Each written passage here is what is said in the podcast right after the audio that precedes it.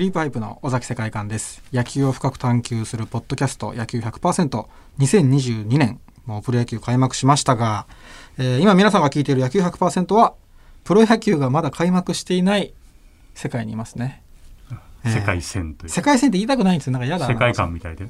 なんかちょっとい やっぱ敏感なんですよね。今の言葉ってか出てきたばっかりの言葉に対するなんかアレルギーがあるんですよね。なんかやっぱ、えーはい。すいません。もう出てしまいました、はい。ケムさんことケム山光則です。ショープナイターでアナウンサーをしております。はい、前回あの鳥越さんにお話を伺っていて、えええやっぱこう覚えづらいと思ったんですよ。そのいろんな指標の名前が、はい、WHIP とか、OPS は分かりやすいですけど、うんうんうん。やっぱなんかこう。これなんかそれぞれね誰かが提唱したって書いてあるんですよ。あそうですか。だから WHIP だったらダニエル・オクレントはい。とかおー。FIP だったらマクラッケンとかじゃあなんか見つけた見つけた星そ星の名前みたいな、ええ。そういう名前でやっちゃうっていうのはどうですかね鳥越さん。野球って、あどうも鳥越です。TR TRG ですね。ちゃんと後ほどちゃんとごはい。紹介しますが、はい、あのー野球ってその個人名をその用語につける習慣ってあんまないですよね。だから僕が知ってるぐらい、エースぐらいじゃないですか。あそうなんですか？エースってエースって。実はエースってはい。人名なんですよ、えね。えそうなんですか？はい。早くも広がるの話が。あのピッチャーすごいピッチャーがいたんですね。がいたエースっていう名前のピッチャーがいていうて、それが、はい。その中心ピッチャーだったから。っていうので、エースが。もっと増やしてほしいですねそう,、ね。そういう意味では。なんで鳥越とかね。あそうそうですそう。ですでできるといい。なんかあれですよね。ええあの、体操の技みたいなね。ノリオとか。白井白井みたいなね。そうそうそうそう。白井さんの、えーということでですね、えー野球100%は今回でシーズン14となりましたが、ゲストは統計学者で野球をデータで分析するセイバーメトリクスの専門家、そして3月には講談社ブルーバックスから著書、統計学が見つけた野球の心理、最先端のセイバーメトリクスが明らかにしたものを出された鳥越則夫さんです。今回もよろしくお願いいたします。はい、よろしくお願いいたします。さて、鳥越さんとお送りするシーズン14第2回のテーマはこちら。データで解き明かすヤクルトが優勝した理由とは？えー去年はなんとセ・パ両リーグで前年最下位のチームが優勝するという過去に例のないシーズン、ヤクルトが下克上を果たし、えー要因はデータで見るとどこにあったのかというのを、えー今日は鳥越さんに分析していただき、尾崎さんも聞いちゃってください。いやー興味はいがありますね、2020年借金28から2021年貯金21おう。すごい。これもう5割になるだけでもすごいのに。うん。でもこうファンとしてはえやっぱりまあ貯金はものすごくあったと思うんですけどでもやっぱりこうヒリヒリした戦いの中にいたと思うので、うん、そんなにこう圧倒的にっていう感じはしなかったんですけど、うんうんうん。これはあこれ今鳥越さんこの書いてあるんですけど RSAA って何ですか？RSAA というのは、その先ほど前回もね、はい。お話しいたしました、はい。TRA という指標から、あはい、そのピッチャーが平均的なピッチャーに比べてどれだけ失点を抑えたかとか、どれだけ失点を防げなかったかっていうのを示す、そういった指標なんですね。で、実はそれを、はい。まあ、チーム単位で見たときに、はい。あの、ヤクルトの2020年のこの RSA っていうのが、マイナス60というですねひどい状況でしてですね。平均点よりもだいぶ悪かったっはい。だから平均的な先発ピッチャーに比べたら、シーズン60点損してるよっていう、そういう投球内容だったって話なんですね。平均ですらそうはいそうですよね。そうなんですよねあ。それがですね、はい2021年ははい大きく改善してですねどのぐらいほぼプラマイゼロ。あでもまあプラスではないってことですね。まあ、プラスではなかった平均的になったはい、平均的にはなった。はいはいまあ、それはかなり大きな改善ですよね。でさらに言うと、救援投手陣がプラスなんですよ。ああなるほど確かに中継ぎ投手が中継ぎとすごく活躍して清水だったりとかね、はいマクガフとかね。前半戦は近藤投手もいたのでそうですね。はいあとは今野とかね。はいで、そういったピッチャーが1年間ちゃんと稼働できたって結構大きいわけですよ。はいそうはいですね、確かに。はい。そうか。大体怪我する選手が出てきてしまうけれども。はい。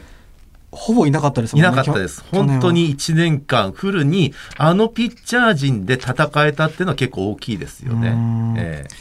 他に何か指標ありますか？そのはい。それ以外。はい。で、WRAA というですね、今度は打者側ですね。はい打者側で各ポジションで、はいそのどこが強かったか、えー弱かったかっていうのを見たときに、はいその2020年でそのプラスのポジションっていうのが、えー村上が守ってたファーストと、はい山田の守ってたセカンドと、青木の守ってたレフトだけだったんですが、なんと2021年はですね、5ポジション、はい。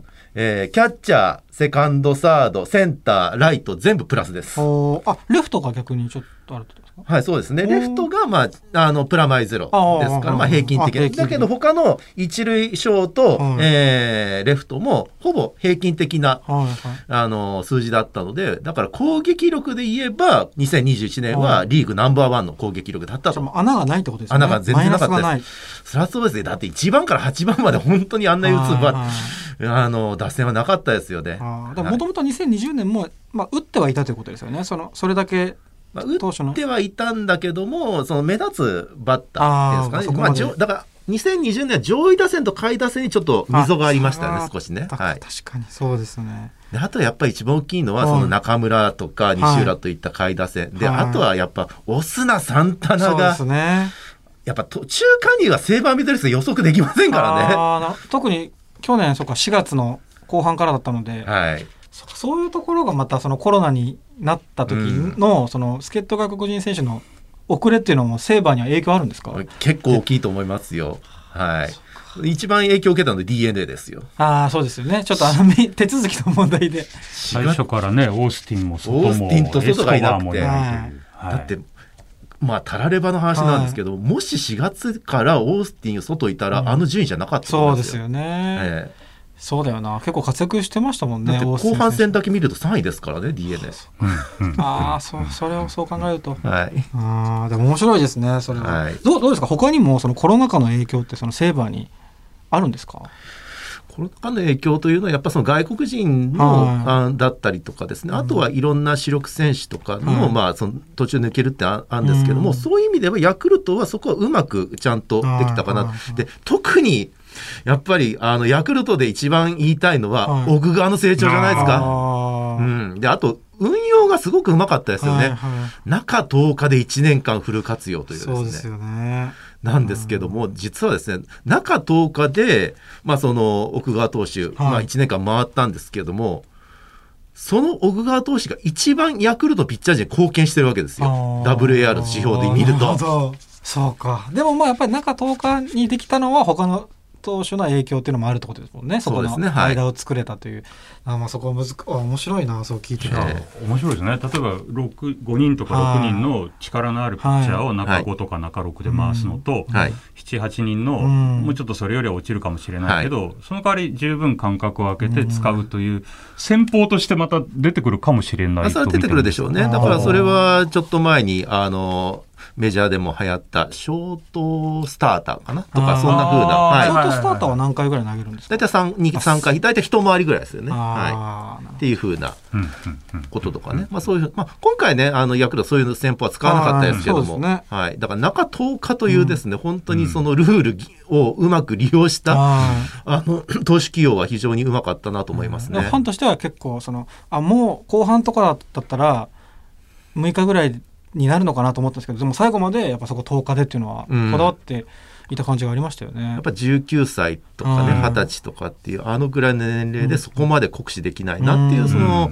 高津監督とか伊藤コーチとかの思いがあったのかなと思います。だからそこはうまかったですよねあ。と奥川投手はこのフォアボールを出さないそうなんですよ。はいで、多分ね、お尾崎さんはも見られてて、なんか、あストライクすげえなって思ったじゃないですか。はい。54回3分の1イニング、はい。フォアボールなし。そうですよね。あそう、ね。そういった記録も出しましたしね。はい。で、セーバーメトリックスの指標で見ても、はい。非常に、あの特筆したデータがありまして、はい K スラッシュ BB という。これよく見ますよね。はい、これはあのフォアボール1個に対してどれだけ三振を取るかって数字なんですけども、これがですね、この2021年シーズン100イニング以上投げたピッチャーの中では、ダントツで高いんです。9.1。うーん平均的なピッチャーが大体2とかですよ。えじゃあ7.2も高いんだ。3.5以上で優秀って言われるんですよ。ああ。それがですよ、9.1ですからね。じゃあやっぱ三振も取れてるってことですよね。もちろんもちろん。はいはい。だから三振91のフォアボール10なんで。ああ。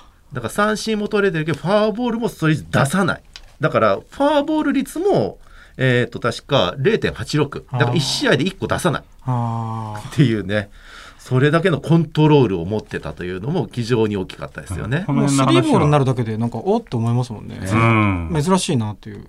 えーその辺の話なんか書いてますか？本の第4章にはい。こう書かれてますんで、うんはい。えー本を合わせてこれ聞いていただくとあ、そうですね。分かりやすくなるんではない。イヤホンガイドにして。でちなみに僕も調べたらチームとしてのフォアボール数がヤクルトは12球団最小で奪三振はリーグトップだったんでこれ全部に反映されたこの指標が高いってことですね。そうですね。はい。で、その秘秘訣っていうのが、そうヤクルトだけが導入してるホークアイというはい計測機器なんですよね。あ聞いたことありますよねホークアイホークアイ。ねこれ今メジャーではかなりあいろんなチーム活用してるんですけど、日本だとヤクルトだけなんですよね。で、それ、どういうあの計測機器かっていうと、ピッチャーの、まあ、あの投球動作の解析とか、投げた球の回転数とか軌道とか、はいそういうのを全部解析するわけですよね。はいそうしたときに、その途中までどっちに曲がるかわかんないようなうん球が投げられると、バッター迷うじゃないですか。はいそれで空振りも増えていくわけですね。はい。だから空振りも、だから去年に、あの、2年前比べて、2021年増えてるわけですよ。空振りを取る確率が上がってるそうです。あはあー、そうかそうか。い。そそれはホークアイ効果でもあるといや、僕はそう思ってますね。はい、で、そのホークアイで出たデータをちゃんとコーチ陣がね、ちゃんと理解して選手に伝えてるってところは、これが大きいと思うんですよね確かに。機材だけ導入すればいいわけじゃないんですね。だからデータだけ与えられても、それを読み解く人が、それをどううまく使えるかっていう、その知識がなかったらダメじゃないですか。そうか。うん。で、思ったのが、セ・リーグの中ではい、メジャー出身の監督って高津監督だけじゃないですか、確か。か。そうですね。セ・リーグではそうですね。パ・リーグ3人いるんですけど、セ・リーグって高津監督だけですしで、まあ、伊藤コーチはね、まあ、あの、メジャー経験ないですけども、はい。まあ、そういった高津監督とのうん。コミュニケーションとか、まあ、あとはね、そのずっとヤクルトでやられてたという、はい。まあ、そういう、その、ID 野球の、はい。えー申し子と言われてる人ですか。ら、まあ、そういったデータに対する、あの、認識っていうんですかね、はい。そこが選手にうまく伝わって、あの、投手陣の大きな改善につながったかなというふうに思いますね。ただフォアボール出すなよって言ってもダメかもしれないけど、はい。それにあのつながるところでこういうピッチングでいいんだよストライクどんどんいってもし打たれてもいいんだよっていうのを出してたんだと思いまはい、すね。だからストライク率も上がってるわけですよね。はい。だから今まではだからストライクがななかなか入らないとかね、うん、は入れたらなんか打たれるみたいなイメージとかね、まあ、特に神宮球場ってやっぱ狭いので、はい。だからそこら辺のコントロールってなんか気気使うと思うんですよね。ね。だからそこをうまくねうまく相手に見分けられない回転数をかけたスピンをかけた球を投げて、その右へ曲がるとか左へ曲がるか分かんないよな。そういうふうな球をする。だからそこにはたやっぱ投球フォームの改善ですよ。はいどっちの球を投げてるか分かんない、そのフォームとかの出作り所とか方。、そう。そういうのもね、かなり気にされたと思いますね。じゃあやっぱり監督だけじゃなくて何人かいますね、きっとこれ、これはそれいますよね優秀なコーチ、コーチ陣というか。はい。アナリストとコーチ陣のうんね、そこの合作じゃないかなと私は思ってますね。えーなはるほど。ね印象とかでいうと尾崎さんは神宮で見ていて、はいその前の最下位に終わったシーズンと日本一になったシーズンって肌で感じたりしました？いやそこまではやっぱ分からなかったですね。ただまあ打線のつながりは、ピッチャーが逃げなくなったとか。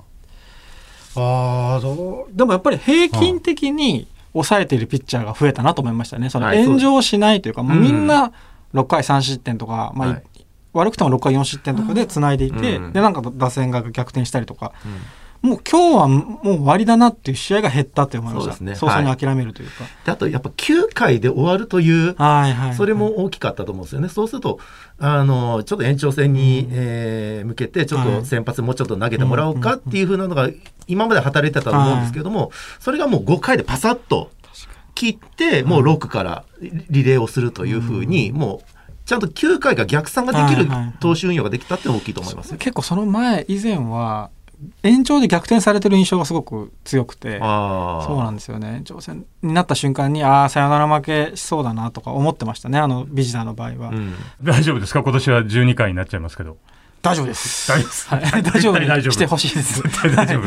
えーということでまたお時間になりましたので、えー今回のシーズン14は統計学者でセイバーメトリクスの専門家、鳥越則夫さんにゲストとしてお越しいただいておりますが、鳥越さんの著書、統計学が見つけた野球の心理、最先端のセイバーメトリクスが明らかにしたものが、講談社ブルーバックスから好評発売中です。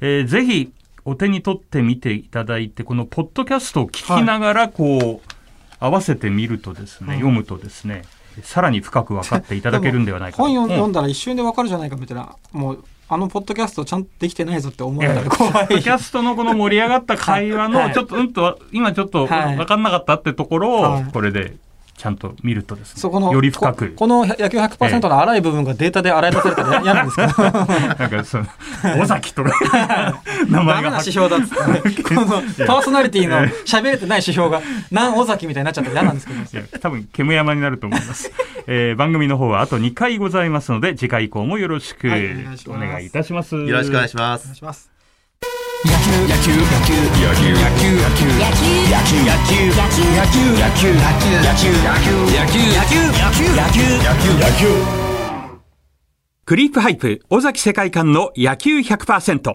パワードバイ日本放送ショーアップナイターこの番組は講談社ブルーバックスの提供でお送りしましたえクリープハイプ尾崎世界観の野球100%エンディングのお時間です。と早いですね。でもやっぱあの、うん。